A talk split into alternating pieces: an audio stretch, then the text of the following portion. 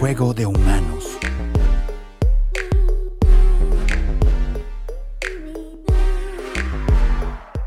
Y bueno, regresamos, agradecemos a Bow y a Warax, eh, quien lo hace real, y regresamos con esta parte de tecnología para dummies, que es súper interesante. Y Carlos, Inaugurando, cuéntanos. inaugurando, Ajá, este, inaugurando espacio este contigo. espacio contigo, qué emoción, con un experto en el tema. Carlos, ¿qué es Bitcoins para dummies? Cuéntanos. Bitcoin ¿Una moneda? ¿Qué? Bueno, eh, a ver, si lo ponemos desde la parte de uso, en realidad es un dinero electrónico, aunque en su concepción no lo es, pero es prácticamente, yo diría que es el oro digital. Y para eso tenemos que entender un concepto que es la desmaterialización o la digitalización de las cosas. Eh, todo el mundo digital está basado en eso, es decir, cómo digitalizo o desmaterializo un punto. Entonces, para entender primero, hace algunos años atrás nuestros padres enviaban cartas, ¿sí? firmaban, ponían un timbre, un sello, los más románticos le ponían cerita ahí y claro, llegaba que a lo mejor en uno o dos meses a su destino y la persona leía recién, a lo mejor ya pasaban muchas cosas en ese proceso y las devolvían. Luego llegó la desmaterialización y digitalización de la carta, que es en este caso eh, el email. Entonces mucha gente decía antes, no, yo nunca voy a tener, los abuelitos decían, nunca voy a tener email, y hoy en día es prácticamente una necesidad. Para Vital, todo necesitas, básica. o sea, si quieren recibir sus pensiones, tienen que tener un correo, o sea, es algo vital, o sea, ya no hay forma en que no sea así.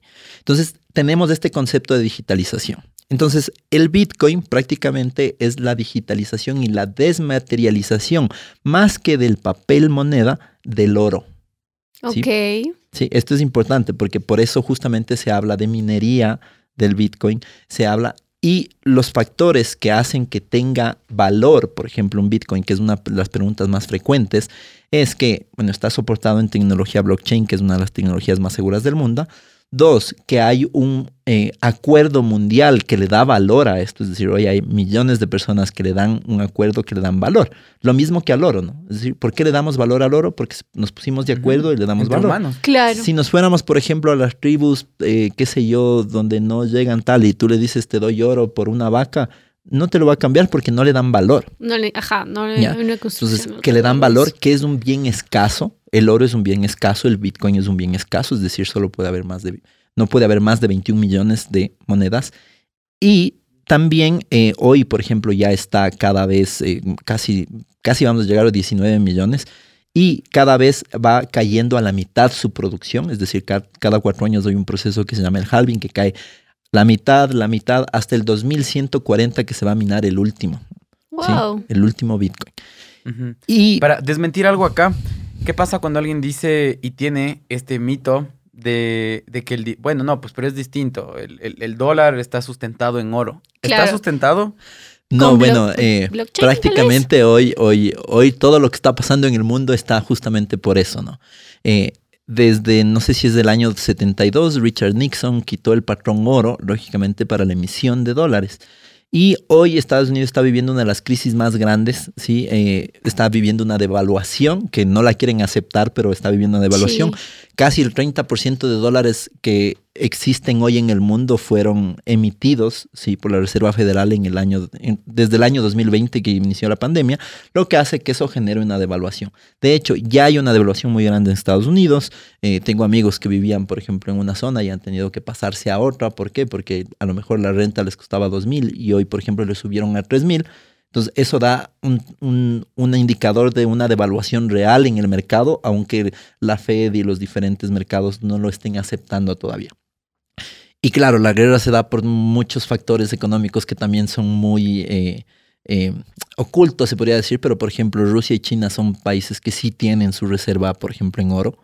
eh, y ellos lo que buscan es darle la vuelta a esto para que puedan negociar ya en su moneda directo y no tengan que pasarse al dólar como moneda para generar todo el, el comercio internacional. Entonces hay muchos factores, pero claro, prácticamente si nosotros lo único que vale uno de esos papelitos verdes que tenemos ahí, que es el dólar, es la, la confianza que le da la gente. No tiene más respaldo que nada.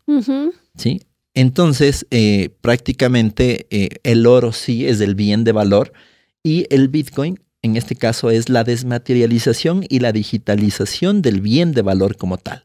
Ahora, hay una, hay una diferencia entre el oro y el Bitcoin, ¿sí? Que tiene dos factores fundamentales por las cuales el Bitcoin ha tenido un crecimiento mucho más grande que el oro, tanto en su precio como en adopción. Es que el oro es muy difícil de transportar y es muy Mm. difícil de eh, transaccionar con el oro. Es decir, yo no puedo rascarle un polvito de oro y decir, toma este polvito de oro y dame un huevo. Claro. O sea, la divisibilidad que tiene es muy escasa. Y luego transportarlo es muy complejo porque es muy pesado. Entonces ahí vienen historias como las de Robin Hood que existían en esas épocas medievales, porque si transportabas el oro, que era el bien de valor antes de que salga el papel moneda, eh, entonces es importante que nosotros tengamos en cuenta eso. Entonces, si yo tengo un oro, en este caso, desmaterializado y digitalizado, así como hoy escogerías la carta o escogerías el email Ujú. A lo mejor los románticos escogerán la carta todavía, pero ya en el mundo real el email es lo que manda. Entonces, en este y caso, WhatsApp y Slack y un montón de Exactamente. cosas con las que nos Ujú. comunicamos. entonces hoy en día el Bitcoin va a llegar lógicamente y cada vez la adopción va a ser mucho mayor por esto, porque es tiene las mismas características del oro del bien de valor, pero es transportable y divisible.